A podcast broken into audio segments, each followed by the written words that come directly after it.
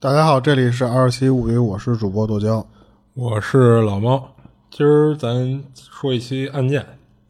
然后这个案件呢，其实你像他们，你像咱讲过好多案件，动不动都说就是什么什么最最悬疑、最最灵那个最最最最怎么着的？对对对，其实他这案子也是说是什么密苏里州最悬疑案件啊。但这些东西其实咱听多了，也就就一听。然后就直接讲啊，今儿给大家分享这些案件呢，是发生在美国的新佛罗伦斯。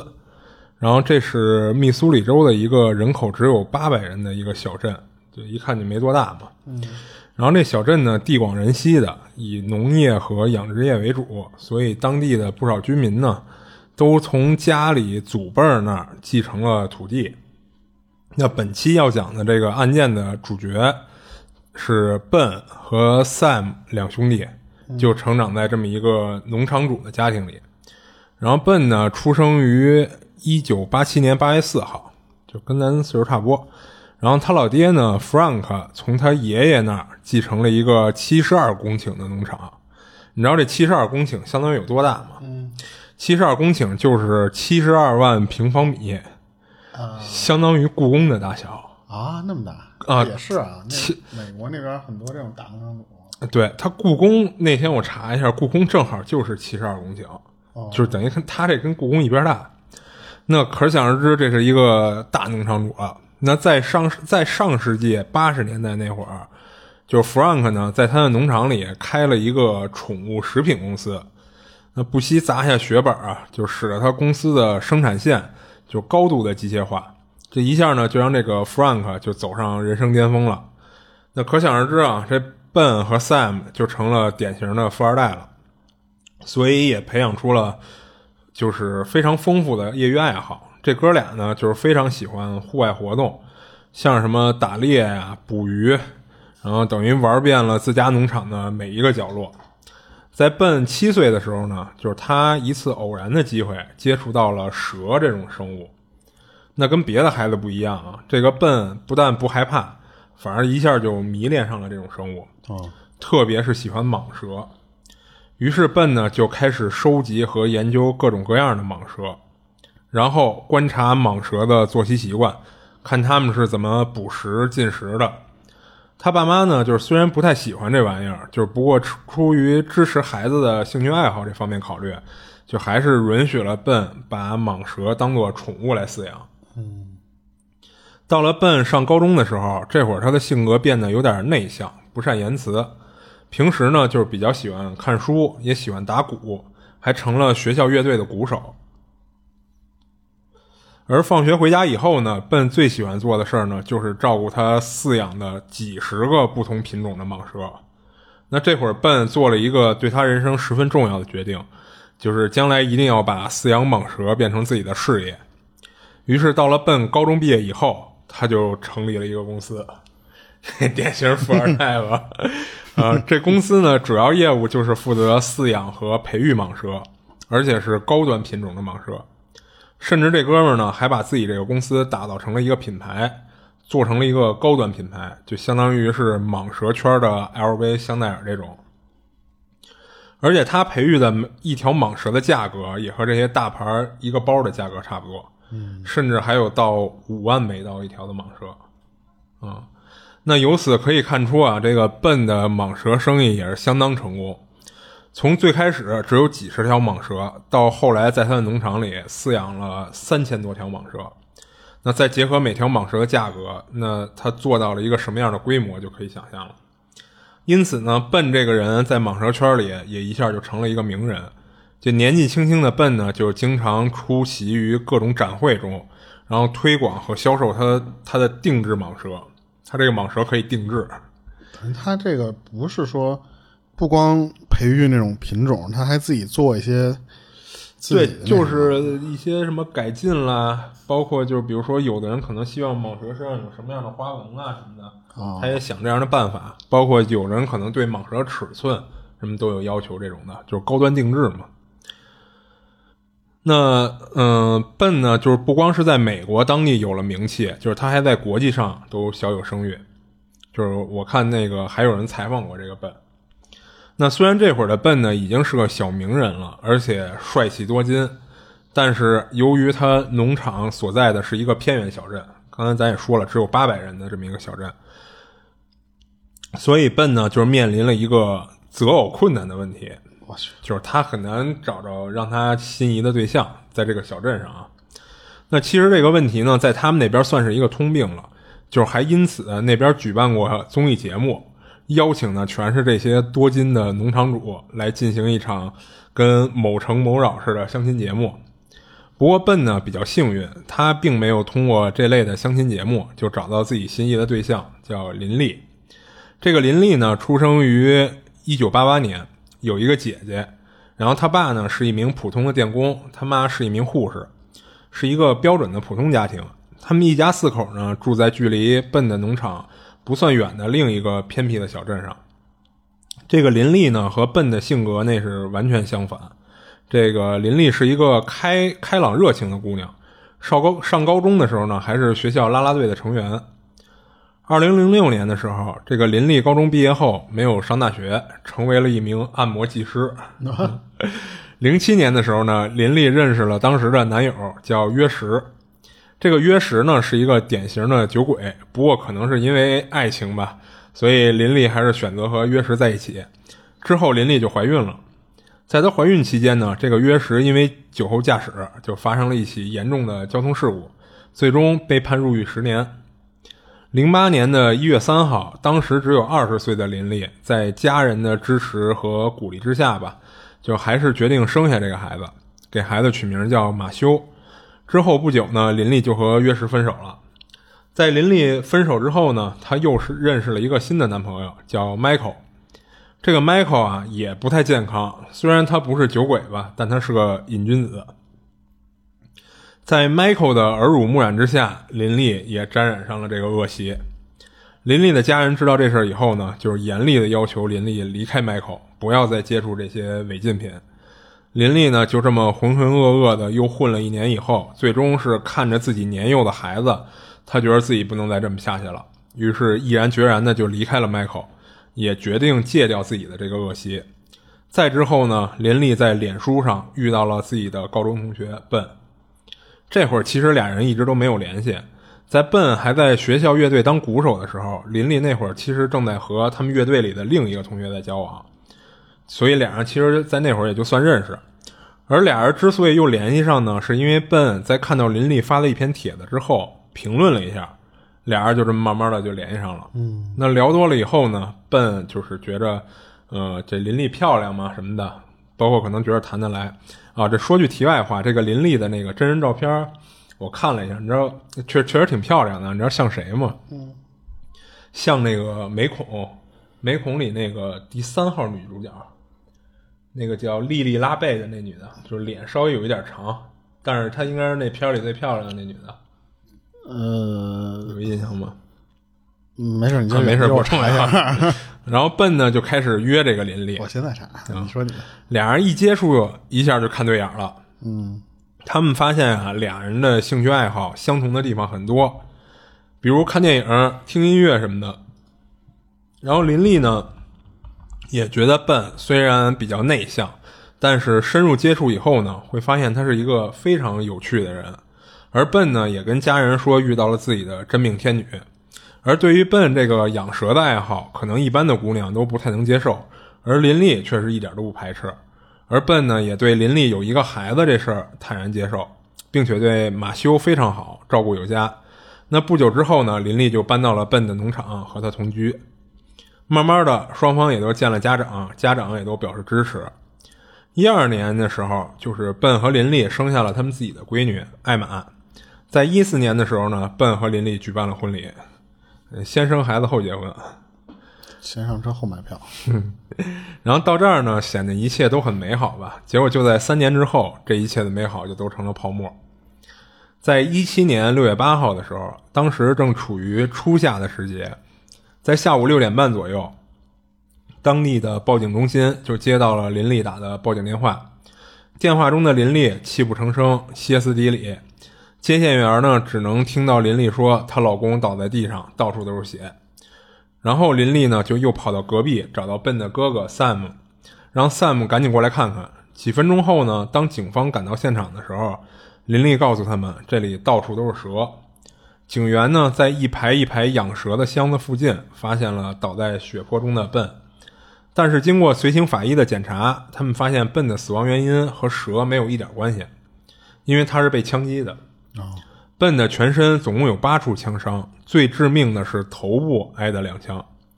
那通过警方的勘查呢，就是没有在现场找到枪支，但是找到了一些空弹壳。警方啊怀疑凶手匆忙离开，所以没有来得及找到并捡走所有的空弹壳。现场呢并没有丢失什么财物，不过本身那地方啊，就除了一条一条的蟒蛇以外，也没什么值钱的东西。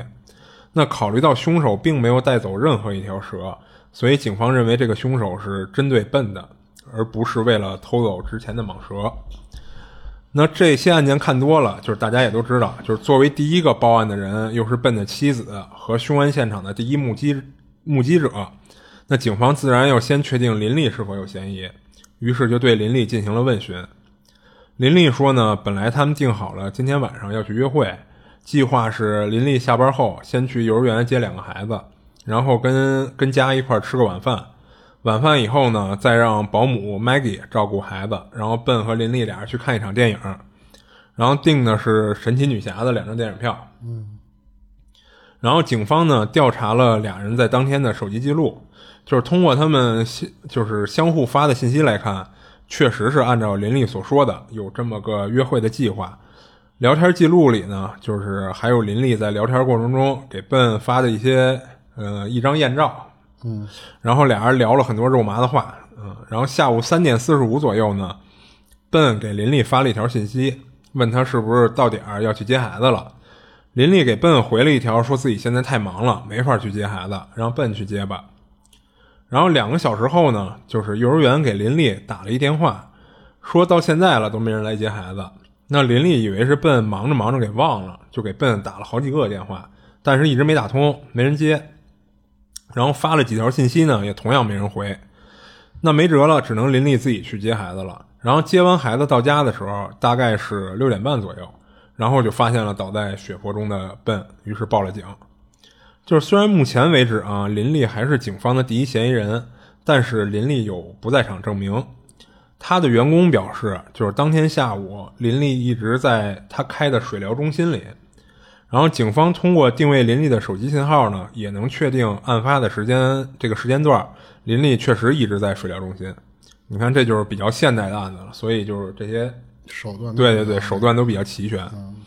那既然林丽目前没没有发现他有什么问题，那警方呢就把注意力转移了，转移到了第二嫌疑人，就是他的哥哥 Sam 身上，也就是住在隔壁的 Sam。于是呢，就找到 Sam 问询。那在警局里呢？Sam 坦言了自己和 Ben 呢有一些不和，就虽然俩人小的时候很亲密，但是随着年龄的增长啊，性格完全不同的俩人就有点玩不到一块去了。Sam 呢比较喜欢参加 party，喜欢外出游玩，而 Ben 呢越来越内向。那比起跟人相处呢，Ben 更喜欢和蛇打交道。而最让 Sam 看不顺眼的是，Ben 有时候会跟他炫耀自己的生意有多好，一年能赚多少钱。那 Sam 感觉笨之所以说这个是在羞辱他，但是 Sam 呢也觉着就是虽然俩人有时候老吵吵架、拌拌嘴什么的，不过笨还是从心底里尊重他这个哥哥的。他只是嘴笨，不会表达自己的感情。而 Sam 呢也说他自己一直深爱着这个善良的弟弟，因为他们的母亲啊在零八年就因病去世了，父亲 Frank 呢也在一二年自杀了，所以笨是 Sam 现在唯一的亲人。他怎么会做出伤害自己弟弟的事儿呢？那这块提一嘴啊，就是他父亲 Frank 的事儿。Frank 本来不是开了一个宠物食品公司，以后顺风顺水的吗？但是可能是嫌这么挣钱不够快，于是就玩起了庞氏骗局那一套，就是通过许诺给投资公司高额的回报，从而引诱来了不少投资，金额达到了数百万美元。一二年的时候呢，就是佛伯勒就正式逮捕了 Frank。就是如果定罪的话，最高有可能判处他二十年的刑期。Frank 觉着就是有点接受不了余生都在牢里度过，所以就找了一把枪自杀了。警方怀疑过，说会不会是 Frank 以前骗过的投资人，为了报复他们家，所以杀了笨。但是这条线索呢，查下来以后就是没找到任何线索和证据，所以也就搁置了。那通过调查笨最近的资金情况啊，就是警方警方发现，他最近和一名叫罗宾的一个冰球明星完成了一笔交易。这个罗宾呢是 NHL 的一个一名职业选手，效力于黄金骑士队。这哥们儿呢也是一位蟒蛇爱好者。在案发几个月前呢，罗宾花了一百二十万美元买了笨公司里其中一个品种蟒蛇的培育和销售权。在笨案发时，这笔交易其实并没有完全完成，就是当时罗宾呢只支付了第一期的款项，那等于这笔交易只完成了一部分。不过警方呢也是经过排查，就排除掉了罗宾的嫌疑。那由于笨的这起案件呢没有什么有用的线索，警方对于后续的调查呢也变得毫无头绪，就感觉慢慢的就要变成一桩悬案了。但在案发两年后呢，一条线索让案子迎来了一个关键的转折。就是有一个叫布兰登的一个男子向警方透露，说自己有关于这个案子的重磅内幕。那布兰登说呢，就是在奔案发后的几天里，林丽就跟他好上了。然后在半年后呢，林丽就跟自己家里人说自己怀孕了，之后就搬去跟布兰登同居了。啊，就等于老公刚死，很快就就跟别人好了，还还有孩子了，等于是。那没过多久呢，就又出事儿了。这林丽和布兰登呢是天天吵架。布兰登呢还对林丽家暴，最后林丽给布兰登告上了法庭，还申请了对布兰登的限制令。而这个布兰登呢，在两年的时间里，十四次违反限制令。一九年，布兰登因为袭击和暴力跟踪就被逮捕了，等于就是这个说是有办案子中邦内幕这条信息的人，是在服刑期间透露给警方的，就这个布兰登。于是呢，警方就提审了正在服刑的这个布兰登，问他关于这件案子有什么样的信息。布兰登说：“你们得给我减刑，我才告诉你们。”那警方呢，就是同意了，说如果是有用的信息的话，会适当给他减刑的。布兰登非常肯定的说：“啊，说林立就是凶手。”其实一七年的时候啊，警方已经把林立列为了头号嫌疑人，因为笨呢之前上过一份意外保险，然后保额呢高达一百万美元。而在案发后的二十四小时里，林立就联系了保险公司，希望能尽快获得保险赔偿。但是保险公司告诉他，因为这个案子还还没能最终确定凶手是谁，而林立呢也可能是凶手，所以这笔赔偿金暂时不能发放给他。那一看保险赔偿这事泡汤了呢，林立就立马又联系了地产中介，最终以一个不到八十万美元的低价，把笨的这七十二公顷的农场给贱卖了。这也导致 Sam 呢被迫就搬出了农场，就是笨的哥哥。那基于林立的这一通骚操作呢，警方其实已经对林立产生了怀疑，并且多次对林立进行审讯，但是一直都没问出破绽来。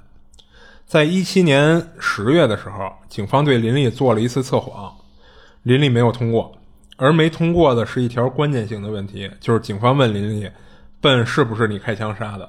然后林立肯定说不是啊。但是这条回答显示林立说的是谎话，但是警方呢，除了这个测谎结果以外，就是没有任何实质性的证据，所以也只能无奈的放他走了。二零二零年一月十四号，其实你看就是前年的时候嘛，布兰登在给警方透露的消息中表示，其实，在笨案发之前，林立就和他搞在一起了，等于是婚内出轨，相当于是。嗯。之后呢，俩人聊天的时候也聊到过关于这个案子。但是每次林丽呢，都要把俩人的手机放到其他屋子里，才会愿意跟他聊这个事儿。怕监听录音，对他怕有人监听他们的谈话内容。那林丽说的是，就是这是林丽对布兰登说的啊，就是本来呢，他跟笨婚后一直都挺幸福的，然后林丽呢也一直全心全意的说帮助笨打理和照顾他的蟒蛇生意。就这么忙碌的日子，很快就让林丽就有点受不了了。就是因为他觉得就这么着太累了，于是林立呢就跟笨提出说想开一个水疗中心，打算开在距离农场四十五分钟车程的市区里边。但是笨呢不同意，他觉得这就是个赔本买卖，挣不到钱。但是架不住林立跟他那儿一直软磨硬泡的吹枕边风啊，就是最终还是同意出钱，让林立在市中心呢开了一个还挺豪华的一个水疗中心。结果也就一年的时间，就果然他这水疗中心就赔了个精光，不但就是说还不上银行银行贷款，就连平时那些什么水电开销这种日常费用都一拖再拖。那因为这种情况呢，就是笨也和林丽争吵了好几次。他觉着呀，想不明白为什么林丽放着这么赚钱的蟒蛇生意不管，要去不断的往那往那个无底洞似的水疗中心里去投钱。打这开始呢，笨就觉着林丽没有以前那么爱自己了，俩人之间的关系其实也变得有点越来越冷淡了。这会儿林丽呢就开始担心了，她怕笨跟他离婚。最终孩子呢还让笨带走，那他最后就等于一无所有了嘛。从这开始呢，林丽就产生了一些邪念，他开始跟他水疗中心的朋友叫艾什利，这个人呢其实是本身是林立的一个朋友，然后他开了这水疗中心以后呢，就找到这个艾什利，让他来帮忙打理这个水疗中心，等于做这个水疗中心的经理。然后他跟这个艾什利说什么呢？就是他说自己被笨家暴。不是动手打的那种，是冷暴力，对他进行精神上的折磨。嗯，他说笨呢会会跟他离提离婚，而且花很多的钱请厉害的律师跟他打离婚官司。那最终呢，他肯定会败诉嘛。那最终还等于也会抢走两个孩子的抚养权，抢走林丽的一切。这就是林丽跟这个艾什里说的。然后他呢就不断用这样的话语就给这个艾什里洗脑。让艾什里觉着这个林丽是个受害者，相信他有多么的凄惨。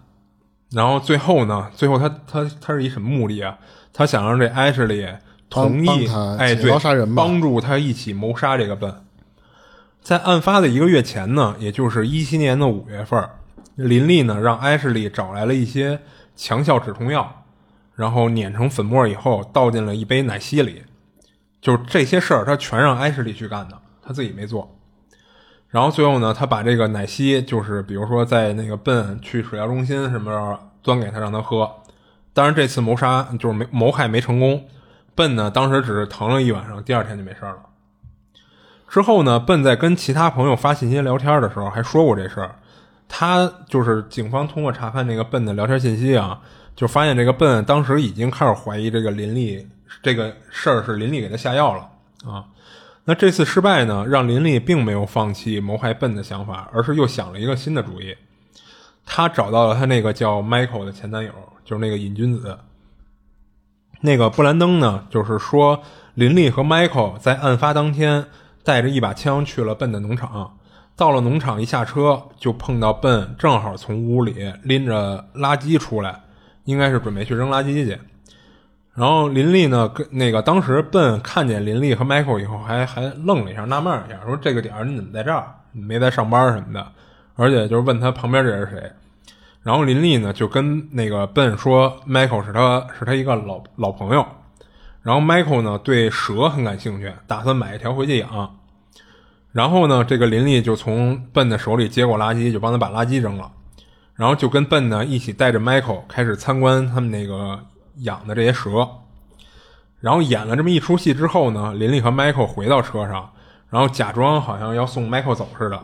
这会儿在车上呢，林丽就跟 Michael 说，让他拿着枪回去干掉笨。但是这个 Michael 虽然是个瘾君子啊，但是杀人这事儿他没干过。这会儿这 Michael 有点怂了，你知道吗？他不敢杀这个笨。然后这会儿呢，林丽就是恶向胆边生，就自己拿着枪就回去了，然后走到 Ben 的身后，连开八枪。然后他叫 Michael 捡起弹壳，然后俩人慌忙的就逃离了现场，然后回到了他开的水疗中心。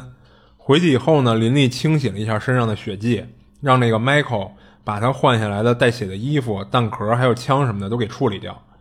在林丽去农场杀笨的过程中，林丽把自己的手机留在水疗水疗中心，还让艾什利用林丽的手机给笨发信息，假装这会儿林丽还在水疗中心。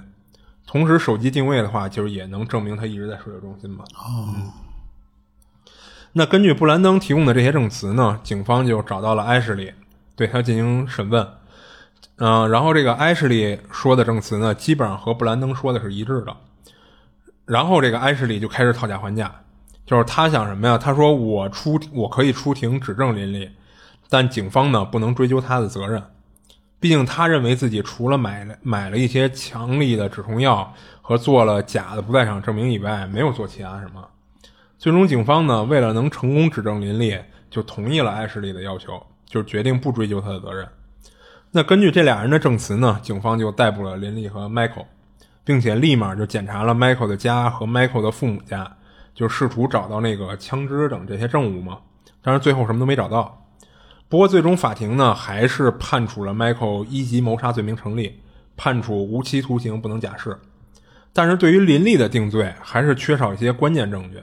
最终为了能定罪林立啊，并且以就是以防他有脱罪的可能性。警方找到了已经定罪的那个 Michael，就是答应他，如果愿意指证林立的话，可以给他从一级谋杀降为二级谋杀。那因为林立才是这个案子的主谋嘛，Michael 二话没说他就同意了，并且交代了枪支等证物藏匿的地点，是在他妈家的一个阁楼里。然后警方就是根据他提供的这个证词，找到了凶器等证物。在二零二一年十二月份，警方就正式以一级谋杀罪起诉林立。然后在网上呢，其实能找到这段庭审记录的视频，就包括埃什里、布兰登和 Michael 在庭上是怎么诉说证词的，这些都有。我们节目里就不再复述了啊，因为关键内容前面其实已经给大家讲了。而特别要说明的是什么呀？就是在庭审上，其他证词都没问题，就是直到林立和 Michael 来到农场。在这之前，就是都跟警方了解到内容一致。林立呢也承认过自己曾经下过药，就是想毒害本，但是没成功。而且他也承认他找 Michael 要要枪支来着。但是林立的说法是什么呀？他说的是那个，他说的之所以要这把枪啊，是想在被侵害、被家暴的时候拿出来恐吓一下笨，从而达到一个就是自卫的效果。他不是打算要这枪去杀本的，但是证词上的关键问题在于，最后林立说是 Michael 开枪杀的笨，甚至 Michael 开枪的时候，林立说他都没有在现场，没有亲眼目睹到，他只是听到了枪响，然后就是 Michael 带着他逃离了现场。但是 Michael 的证词呢，和那个布兰登和艾什利就转述给警方的内容其实是一致的，都是说的是 Michael 当时怂了，他不想杀人，最后是林立拿着枪去杀了笨的。在庭审上呢，就是林立的那个辩护律师还指出了说，这几个人都是因为警方给的减刑优待才说的这样的证词。但是问题是，这几个人之前并没有串供的可能。就首先，布兰登当时已经在狱里了，而 Michael 和艾什里也并不认识，而且这俩人也不认识布兰登。那从动机上来说呢，Michael 也犯不着说为了林立去去犯杀人的案子。因为这会儿其实俩人已经分手了，就是一前女友，对吧？对。而且他虽然自己是瘾君子，但他之前也没有过这种前科，没有过杀人的前科，所以有点犯不着。那最终呢，陪审团经过三天的讨论，决定撤回对林立的一级谋杀罪名的指控，改为二级谋杀，定了一个十三年有期徒刑的判罚，然后加上非法持有武器罪的三年，就是一共是判了他十六年。而对于这个陪审团的决定啊。当时的法官叫凯文，就是他在庭上就就说了，就是他觉着简直是惊掉了自己的下巴。于是，在宣判的时候，他说出了一些意味深长的话语。这个我给大家念一下，大家可以听一下。他是这么说的，就是说有很多人不理解，但我还是要说明一点：密苏里州法律不允许我额外延长陪审团给出的建议刑期。我都收了不知道多少信息，里面说的都是要给他多加一些刑期，但我没办法这样做，因为他不允许我这么做。他这个他指的是法律嘛？啊，那按照密苏里州的法律来说，就是林立的律师，林立的律师呢一直在猜测陪审团是怎么想的，怎么才能让陪审团觉着林立不该判那么重？说实话，我也不知道陪审团是怎么想的，他们有他们的想法，我也有我的，不知道怎么回事，他们糊涂了。这个他们他指的陪审团，我个人认为啊，如果这件事中剔除掉你，这个你指的林立，笨肯定还活着。我不明白前一分钟你还打算怎么和笨谈离婚的事儿，下一分钟你就能让 Michael 发疯的去枪杀笨，我明我不明白这是怎么回事。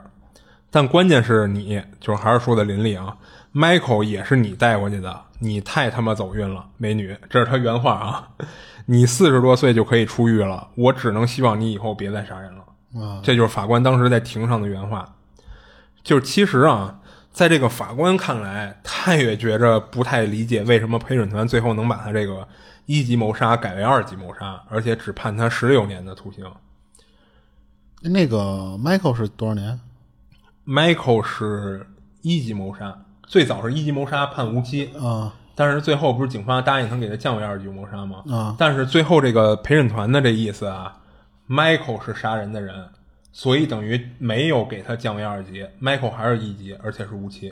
哦，然后把这个林立给改为了二级，变成十六年，等于陪审团就相信了林立说的话，相信林立的证词。就是法官其实他自己是有判断，但是没办法。对对，法官的判断是这个林立在说谎，对就是那个 Michael，包括另外那俩人，他们仨的证词一致嘛，他们仨说的是真的。就实际上这个笨应该是林立杀的，这是法官的判断。啊，但是最后陪审团嘛，最后又就是这个判罚由陪审团来决定嘛，啊，就是改了。那这个案子的判罚结果呢，其实在网上就是引起了巨大的争议，就是绝大部分人都认同法官的观点，认为真正开枪的人就是林立，而法官呢并不能决定最终的判罚结果，就像法官自己说的那段话一样。而林立真是走了狗屎运了，碰上了一批圣母陪审团。加上林立呢，在庭上声泪俱下的表演，原本应该是一级谋杀，至少是无期徒刑的罪名，被改判为二级谋杀，仅仅只有十三年。这个值十三年指的是没算他那个非法持枪的那罪名。嗯，所以这个案子就到这儿就基本上就结束了。哎，那那那等于说，就是刨去这个判定结果啊，就按这个推定来说，其实就是这个林立杀的啊。对，就是你看，其实就是你看啊，这个有几个人是提供林立证词了？一个是那个他那个那个那个布兰登，就是他跟就是笨死了以后，其实不是笨死了以后，就是他婚内出轨的那个布兰登。对，布兰登不是说林立跟他说过这些事儿吗？说的就是他去杀的那个笨啊。然后这是布兰登的证词，然后还一个呢是那艾什利的证词，艾什利就是他那个水疗中心他那朋友那经理。那艾什利说的也是说，这个林立在杀完笨以后回去跟他说了这个事儿，说的也是林立杀的。然后还有一个就是他那前男友 Michael，就给他提供枪的那个人，就跟他一块儿去到了现场的那个人，他也说的是，就我当时自己怂了，我没敢杀他，最后林立进去把他杀了，啊。然后他说的什么呀？就是林立进去杀了他以后，还给他从车上叫进去，说让他赶紧去捡那些弹壳啦什么的，就是。整理现场什么的，然后最后他们俩人慌忙的，等于漏掉了一些空弹壳嘛。就按理论来说，其实你不管是不是这个女的杀的啊，就是你能怂恿 Michael 去杀人或什么的，这个他这个你你是得有多大的一个诱诱惑力，才能让人家这么杀人？他不是一杀人犯。不，他我估计啊，就不肯定不仅仅是说那个，比如说完事儿以后咱俩再好什么的，肯定不光是这个。肯定是有，如果许诺的，肯定是有钱的问题。对他肯定是，比如说那个保险的那个赔偿金，嗯，包括最后他不是要变卖这个农场吗？这些钱他肯定是给这个 Michael 许诺了一部分的利益的，只不过就是可能不重要，就没有提这点。但是我记得外国人家就算就算离婚啊或者什么的那种会。就是财产分配会给这个女方不少钱的，就我我一直没想明白，就是这一点，他居然担心被甩掉之后，然后他就给这个这么有钱的一个老公给杀了，我真是没想到啊！就是按理说，你看像一些不管是男方有没有错或什么的，就像国外好多这种经济赔偿是很多的，但是你看啊，有一有一个关键点，这女的婚内出轨。你婚内出轨，你最后判离婚的时候，如果这一点让比如说笨这边的律师，他不是说笨要找一个花大价钱找一特别好的律师吗？这是他自己说的。你这个律师有可能会查出这个问题来，查出这个问题来以后，你应该是没有得不到钱啊。对，嗯，他可能是担心这个问题。就是你想那会儿，其实他跟那个笨的关系就是已经没那么好了，要不然他也不会婚内出轨嘛。而且这女的，说实话，你看她这个交男友这频率，就几乎是一段衔接一段，不不带不带断的那种，嗯，就可想而知吧，对吧？而且可能是她认为可能自己嫁入豪门了似的，跟着奔，结果就是一通忙活，其实还是在干农活。哎，对，就齁逼累的。虽然可能挣的钱确实不少，但是他觉得这么这么活太累了。哇，他不想想他之前是干嘛的啊？对呀，你不是按摩吗？对呀。行，反正这案子我觉得有点儿。而且你知道那个 Michael 也说来着，就是说他之所以给这个林立提供那个枪支，并不是说林丽一开始跟他商量说，哎，那个咱俩把那个我那老公给杀了吧。他当时 Michael 说的是什么意思呀？就是林丽跟他说的就是说，也是跟那个艾什里说的那一套。就我长期受到我老公虐待，他家暴我，你知道吗？甚至那个林丽跟那个 Michael 说的，还不是说精神家暴，是他动手打我，然后老虐我什么的，然后可能也说了最后那一套，说你看他最后要跟我离婚，然后我什么都得不着，他还家暴我，就我多惨，就卖惨呗。嗯。然后管 Michael 要枪，他是什么意思？你看他不是说了吗？说那个我希望就是说，等他下次再家暴我什么时候，我拿出这个枪恐吓他。就是让你别再打我了，就等于避免自己受到伤害嘛，其实是这意思，所以 Michael 才给他提供的枪。哎，那我特好奇，他这种情况下是不是也得不到那个赔偿金啊？那他现在肯定得不到了。那但是他应该能继承这个遗产了，最起码。遗产。啊，也不一定，他有罪，我就不知道怎么啊。对啊，他他有罪嘛？他虽然最后给他降了一个等级，但他毕竟算是那那个 Sam 可能 Sam 高兴了啊，对对对啊，不，人人还有孩子呢，人还有孩子呢，对吧？对对对，最后那钱肯定是继承给孩子，只不过说有可能监护人变成 Sam 了。就是如果在林立服刑这种情况下啊，对，孩子监护人有可能就变成他哥了，就变成奔他哥了嘛。嗯，然后他哥可能会就是临时去拿着这些钱，嗯，但是将来肯定还是要给孩子的嘛。嗯，行，这就这案子就就讲完了。行，嗯，那今儿就先到这里。好，嗯，这里是二七物语，我是主播剁椒，我是老猫，我们下期见，下期见。